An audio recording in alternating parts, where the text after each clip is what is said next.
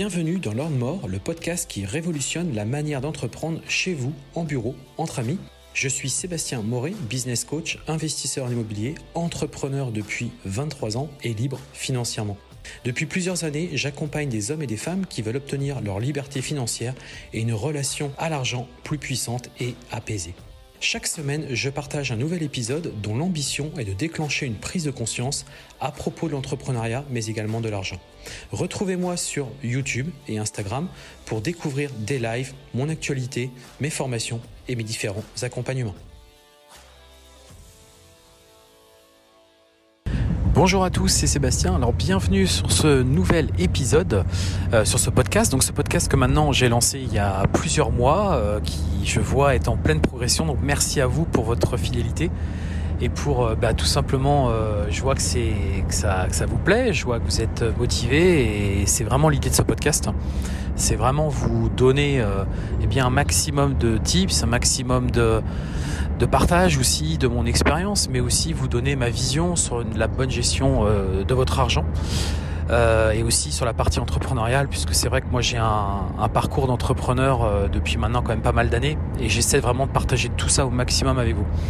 Donc aujourd'hui, je voudrais mettre l'accent et je voudrais parler beaucoup plus et revenir aussi sur des sujets qu'on a pu aborder, que j'ai déjà pu aborder sur YouTube, et les sujets aussi peut-être même sur lesquels vous avez déjà tombé, c'est est-ce qu'il faut acheter sa résidence principale ou au contraire, est-ce qu'il faut plutôt être locataire? Alors beaucoup de personnes, beaucoup d'investisseurs IMO notamment, et moi le premier à une époque, je, disais qu'il euh, était euh, préférable de plutôt euh, louer si votre objectif c'était derrière eh bien, de faire de l'investissement IMO. Pourquoi? Tout simplement pour un raisonnement assez basique qui était de se dire bah, que ça vous laissait la possibilité d'avoir des de la comment dire la capacité d'emprunt tout simplement parce que bah, effectivement vous allez euh, vous allez travailler euh, vous avez un salaire vous avez un CDI et dès que vous avez passé votre période d'essai eh bien du coup vous avez une, capacité à lever de la dette qui sera forcément supérieure à si vous achetiez votre résidence principale. Je m'explique si par exemple vous avez un loyer aujourd'hui peut-être de 700, 800 euros, euh, eh bien si pour le même projet vous souhaiteriez le mettre en résidence principale, avoir le même type de, bien finalement qui correspond à, vos, besoins, eh bien euh, il va y avoir plusieurs choses. Euh, déjà, vous allez payer plus cher que les 700-800 euros. Il y a de très fortes chances. Alors, c'est vrai qu'il y a quelques temps, on empruntait à des taux plutôt bas. Aujourd'hui, les taux ont quand même fortement remonté. Euh, on va vous demander aussi un apport. Donc ça va complètement vous cramer toute votre, euh, finalement tout votre capital et toute votre trésorerie euh, que vous aviez à disposition. Et du coup, vous retrouvez à acheter une résidence principale qui peut-être pourrait vous handicaper. Alors ça, c'est la version d'un, on va dire, d'un investisseur IMO, de quelqu'un qui se dit qu'il veut absolument aller chercher un maximum de biens. Euh, et c'est vrai que quand on est dans cette démarche de se dire je vais, euh, je vais aller développer mon parc immobilier pour faire de l'investissement locatif, hein, et donc ce qu'on cherche derrière, c'est euh, se générer des, bah, des compléments de revenus, c'est générer ce qu'on appelle aussi donc du cash flow. c'est vrai que quand on est dans cette logique de développer très rapidement son parc immo, bah, on se dit autant que je reste locataire, comme ça du coup je garde un maximum de capacité de capacité d'endettement, d'encours aussi bancaire pour pouvoir faire mes différents investissements IMO. Mais à mon sens, euh, c'est pas forcément la bonne stratégie. Euh, si du moins euh, votre objectif c'est par exemple de rester salarié, de faire quelques projets immobiliers de temps en temps, mais sans être un, foufou de l'investissement IMO et sans forcément, comment dirais-je, être à fond dans, dans, ce type de projet. Investir et acheter sa résidence principale présente quand même de nombreux avantages. Déjà, première chose, si on oublie complètement le côté financier, la première chose que ça vous apporter, c'est quand même une très grande satisfaction. Parce que être propriétaire et avoir un toit et être sachant que c'est on est chez soi, euh, je peux vous assurer que déjà psychologiquement vous vous sentez beaucoup mieux parce que vous dites bah au moins là où je suis c'est chez moi et ça m'appartient Et c'est surtout aussi que derrière, vous allez euh, bah, pouvoir finalement en faire ce que vous voulez de votre résidence principale. Si vous voulez euh, eh bien l'embellir, euh, la décorer, rajouter des équipements, rajouter je sais pas, la climatisation, changer la chaudière, vous faire plaisir sur des équipements, je sais pas, des, des bah, voilà, des, équipements qui aujourd'hui vont vont rendre votre maison, par exemple, intelligente, communicante, etc. Bah, tout ça, vous allez pouvoir le faire et donc indirectement vous faire plaisir par rapport à ça et, finalement embellir votre, votre bien, mais aussi apporter une qualité de vie, euh, votre qualité de vie. Donc ça déjà c'est quand même un premier point qui est important parce que quand on fait de l'investissement IMO généralement euh, on cherche vraiment le rapport qualité-prix, c'est-à-dire qu'on cherche à, comment dirais-je à, à, embellir le bien bien évidemment, à mettre des équipements, les bons équipements et tout, mais on rogne quand même énormément sur les charges et, on cherche absolument à, comment dirais-je à minimiser euh, le, poste dépense pour derrière aller chercher le meilleur de la rentabilité. Alors que sur une résidence principale euh, c'est pas forcément euh, on n'est pas forcément dans cette logique là on cherche plutôt son confort. Donc l'approche est complètement différente. Et euh, et du coup, ça peut être un petit peu parfois, je pense, moi qui investisseur IMO, euh, parfois c'est un petit peu euh, euh, voilà, on se sent un petit peu, on se dit bah mince, c'est vrai que je me serais bien fait plaisir, j'aurais bien mis tel ou tel équipement, ou j'aurais bien mis telle ou telle cuisine, ou j'aurais bien mis tel ou tel, euh, je sais pas, tel revêtement de sol, etc. Mais bon, vu que c'est l'investissement IMO, je vais pas non plus aller sur des matériaux trop trop excessifs pour eh bien aller chercher un, un cash flow qui reste le maximum possible, parce que l'objectif derrière, c'est absolument la rentabilité, forcément. On est dans une logique de chiffres en résidence secondaire et en investissement IMO, ce qui n'est pas du tout le cas sur une résidence principale. Donc déjà, il y a ce premier point-là, euh, qui est un point quand même, qui n'est pas négligeable et qu'il faut quand même avoir en tête. Ça, c'est la première chose. Euh, ensuite, il y a quand même euh, autre chose qu'on oublie, c'est que quand on achète sa résidence principale, c'est-à-dire qu'on élit domicile dans, dans, le lieu, donc ça devient votre résidence, de votre lieu de vie c'est finalement indirectement quand même mine de rien un projet IMO. Un projet IMO non pas pour faire du locatif, mais peut-être plus un projet IMO dans le cas de l'achat-revente. Je m'explique. Euh, quand vous êtes dans une résidence principale, quand l'achat immobilier que vous avez fait est votre résidence principale, aujourd'hui vous avez quand même un avantage euh, majeur qui est eh bien la revente, puisqu'on a une fiscalité nulle sur la résidence principale, ce qui n'est pas le cas sur une résidence secondaire une résidence secondaire, on, va être imposé euh, de manière assez forte euh, aux alentours de 30%, euh, alors que sur une résidence principale, vous n'avez pas du tout cette, fiscalité-là. Donc, par exemple, si aujourd'hui vous dites, bah moi, j'achète de l'immobilier, je fais un projet immobilier et je me dis, bah de toute manière, je valorise finalement le bien, parce que il y a quand même autre chose aussi qu'il faut pas oublier, c'est qu'aujourd'hui, quand vous achetez un bien immobilier, vous avez aussi sa valorisation qui, dans le temps, ne fera que progresser. Euh, même si, euh, comment dirais-je, il peut y avoir des corrections de marché euh, certaines années, comme au moment où je tourne cet épisode, il y aura très certainement une correction. Le fait est que euh, dans l'immobilier, on le sait, ça reste une valeur, mais euh, qui, est, sûre. Quoi. On n'est pas sur, euh, sur, sur des investissements genre crypto ou des investissements complètement, comment dirais-je, exotiques, comme je peux le dire parfois. Donc on sait que de toute manière, votre projet IMO va se valoriser. Et je vous prends un exemple, hein, mais imaginons vous faites un investissement, je ne sais pas, à 500 000 euros par exemple. Euh, donc vous allez payer euh, peut-être des mensualités, euh, je sais pas, aux alentours peut-être de, de, 5000 euros tous les mois sur, des crédits sur 20 ans, parce que forcément vous allez payer des intérêts d'emprunt, vous allez rembourser une partie du capital. Mais généralement on a quand même des très belles surprises parce que au bout de 10 ans, par exemple, si vous regardez, vous arrivez à la moitié de votre crédit immobilier. Bah, quand vous regardez, mine de rien, le capital qui a été remboursé, et le, donc le restant dû auprès de la banque, bah là, généralement, vous avez des belles surprises. Parce que vous apercevez que vous repartez avec un capital qui est loin d'être négligeable. Sur un projet, par exemple, à 500K, dans 10 ans, je vous dis, vous aurez à peu près 190, 200K, euh, comment dirais-je, de, de, capital qui aura déjà été remboursé. Donc ce qui veut dire que concrètement, si vous vous sépariez du bien et que vous le revendez, mine de rien, vous repartez avec un beau capital ce beau capital peut vous permettre de repartir sur autre chose. Donc ça, c'est euh, quelque chose qui qu'on oublie, mais qui fait quand même vraiment plaisir. Euh, Donc il y a ça, il y a donc le, comment dirais-je la fiscalité, comme je vous disais, et penser que avoir ces résidences principales va vous pénaliser pour des investissements IMO, en fait c'est pas vrai. Euh, je vois par exemple la caisse d'épargne avec qui, euh, avec qui je, suis, bah, où j'ai des comptes et où j'ai déjà fait des projets IMO. Je sais que ça fait partie des points importants que vous soyez propriétaire au moins de votre résidence principale. De toute manière, n'oubliez pas que votre résidence principale euh, que vous allez acheter, si vous n'êtes pas en résidence principale, de toute façon, vous aurez un loyer. Mais ce qu'on sait aussi, généralement, c'est que bah, forcément, le crédit que vous allez rembourser va être plus important que si vous payez un loyer. Donc vous perdez finalement en capacité d'endettement.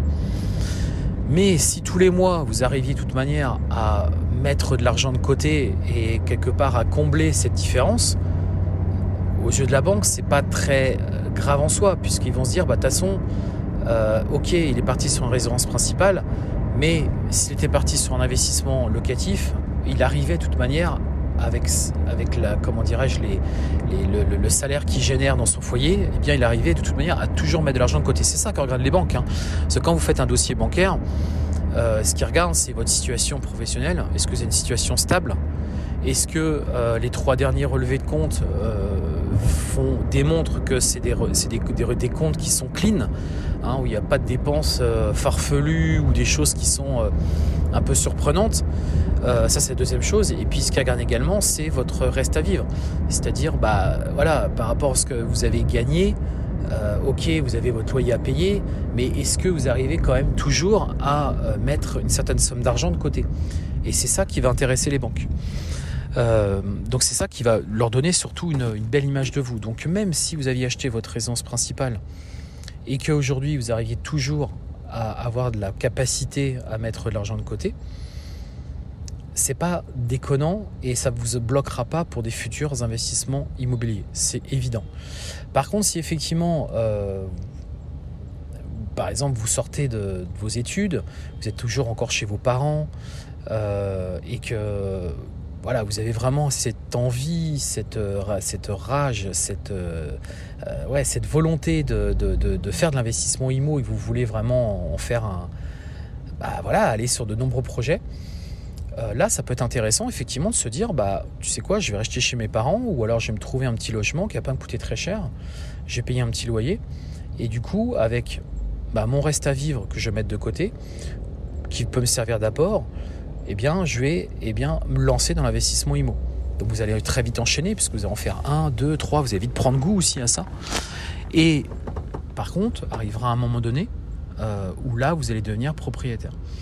Donc je pense que plus on est jeune, moins on a tendance à acheter sa résidence principale et se dire bah, finalement euh, je vais me contenter de ce que j'ai là.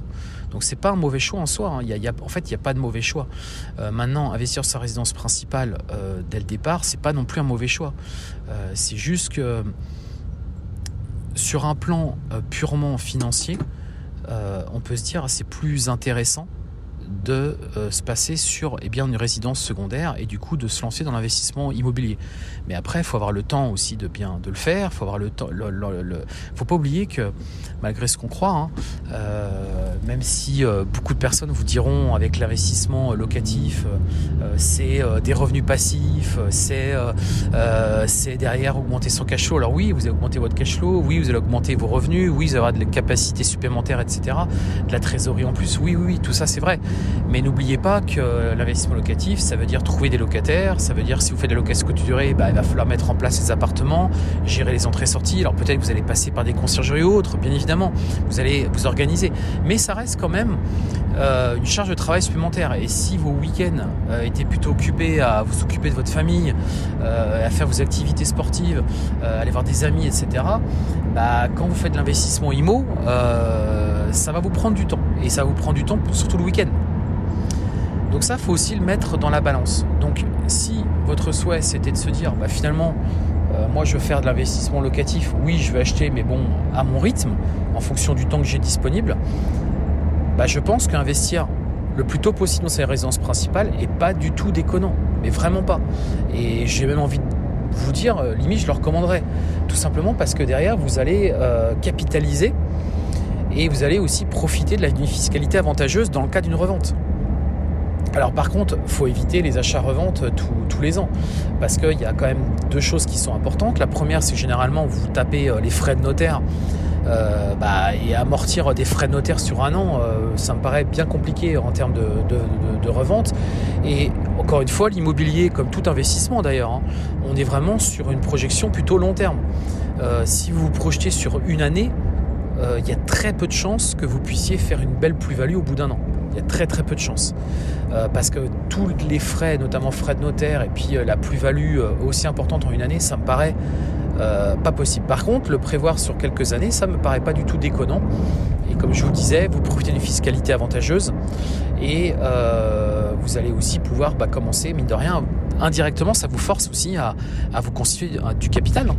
parce que bah, tous les mois, vous mettez une somme d'argent. Alors oui, effectivement, une somme d'argent qui est soumise à des intérêts, mais n'oubliez pas n'oubliez pas que vous avez profité de l'effet de levier de la banque. C'est-à-dire que ce n'est pas votre argent, c'est l'argent de la banque que vous avez utilisé.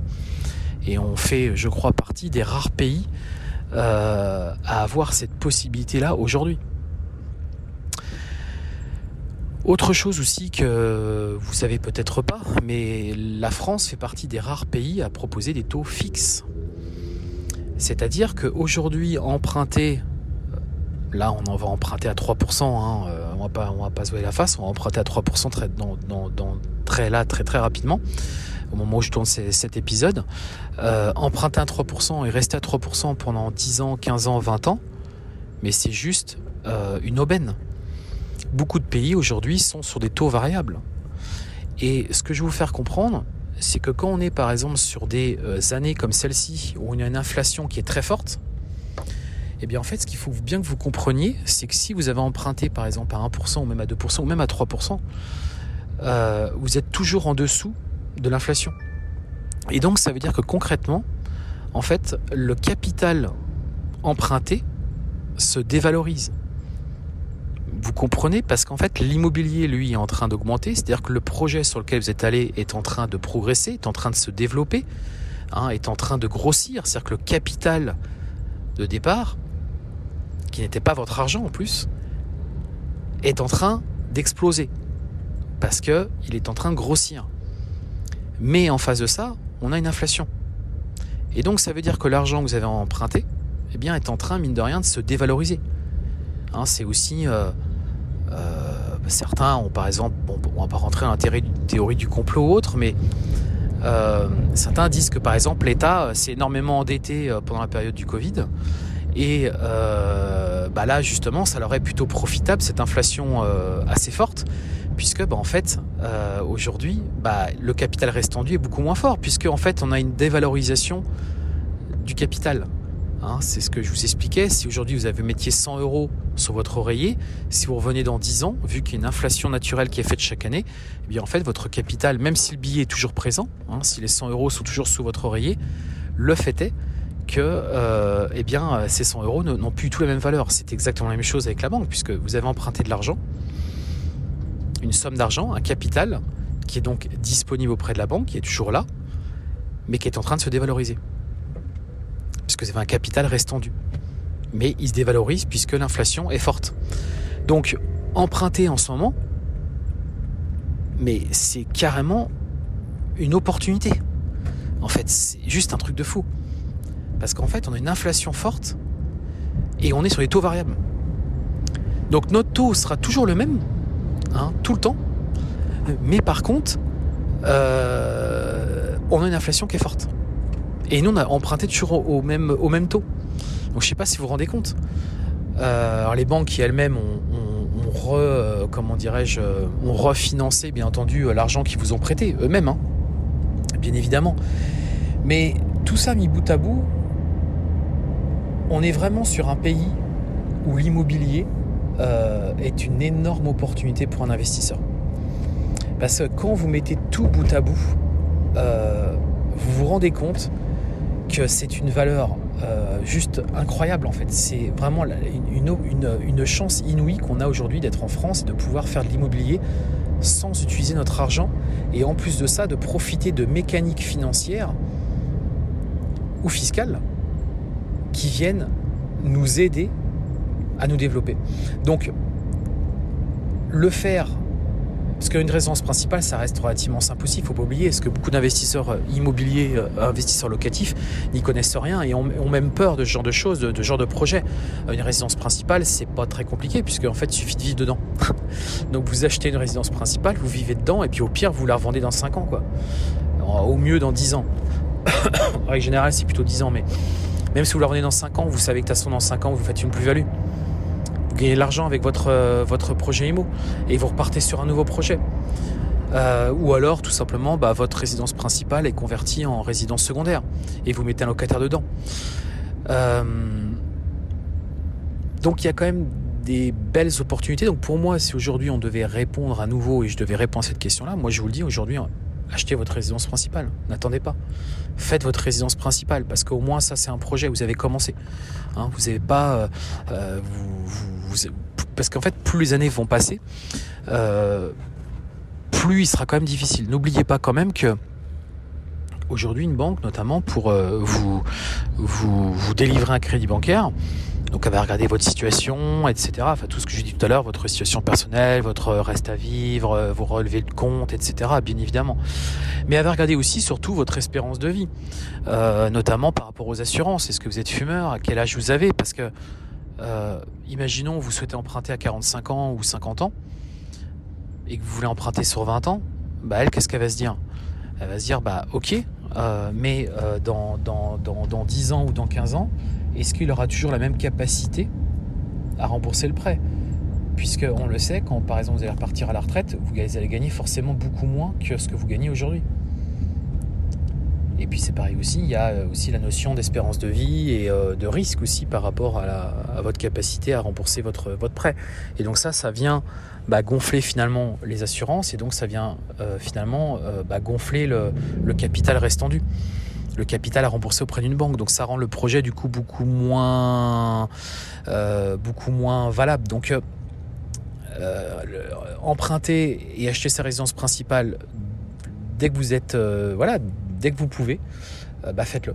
Faites-le parce que c'est déjà un premier pas que vous faites qui va vous permettre bah, de, je sais pas, vous démarrer, vous souhaitez vos études, vous avez 25 ans, euh, je sais pas, vous vous revendez, euh, je sais pas, 7 ans après, vous avez 32 ans, vous partez déjà avec un beau capital, euh, pas de plus-value à payer, pas, pas d'impôt spécifique à payer, vous repartez avec un, beau projet.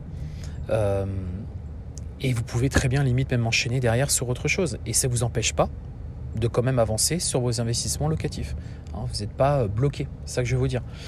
Donc, euh, beaucoup de personnes vont vous dire l'inverse, des personnes vont vous dire l'inverse parce qu'ils ils, voient que la partie, à mon sens, que la partie euh, purement financière. En ils raisonnent en termes d'endettement. Euh, mais pour moi, c'est un. Il faut pas prendre le problème uniquement de ce côté-là. Il faut vraiment le réfléchir. Euh, il faut prendre tous les aspects que j'ai pu vous dire dans cet épisode pour vous aider à prendre votre décision sur qu'est-ce qu'on fait concrètement. Euh, alors, il y a aussi une dernière notion, et je pense qu'on terminera là-dessus cet épisode. C'est la notion de grande ville. Parce que forcément, plus on vit dans une grande ville, plus, je pense, il reste plus intéressant de louer. Parce qu'on peut avoir des grosses disparités entre euh, louer et acheter. C'est-à-dire que dans, les grandes villes, euh, le prix de l'immobilier, je pense à Paris notamment, le prix de l'immobilier est tellement excessif que du coup, euh, vous allez vous retrouver à payer des mensualités de remboursement de crédit qui vont être largement supérieures à si vous étiez uniquement locataire ce phénomène-là est beaucoup moins euh, présent, beaucoup moins fort dans des villes de taille moyenne. Par exemple, moi je vois sur ma ville. Euh, là, on a des... Alors, on, va forcément payer plus cher un remboursement de crédit qu'un loyer, c'est évident. Mais si vous voulez, la, la différence n'est pas si importante que ça, contrairement à des grandes villes. Donc il y a aussi cette notion-là, de notion de grande ville ou de ville de taille moyenne, qui vont vous permettre de prendre votre décision. Mais en règle générale, en règle générale, pour moi, investir sur et acheter sa RP, hein, sa résidence principale, reste une très belle opportunité et qu'il faut mener pas forcément tout de suite dans un premier projet, mais le mener assez rapidement quand même. Voilà, j'espère que cet épisode, eh bien, il vous a plu. N'hésitez pas à laisser le maximum d'étoiles euh, et me laisser un commentaire, ça me ferait vraiment plaisir. C'est pour moi très important parce que c'est ce qui me donne une véritable source de motivation. Euh, je vous cache pas, donc euh, je compte sur vous euh, et pourquoi pas même partager cet épisode. je pense qu'il peut intéresser beaucoup de gens. Moi, ce que je vous propose maintenant, eh bien, c'est qu'on se retrouve donc la semaine prochaine pour un prochain épisode. Sur ce, portez-vous bien, passez une excellente journée, un excellent week-end et rendez-vous semaine prochaine.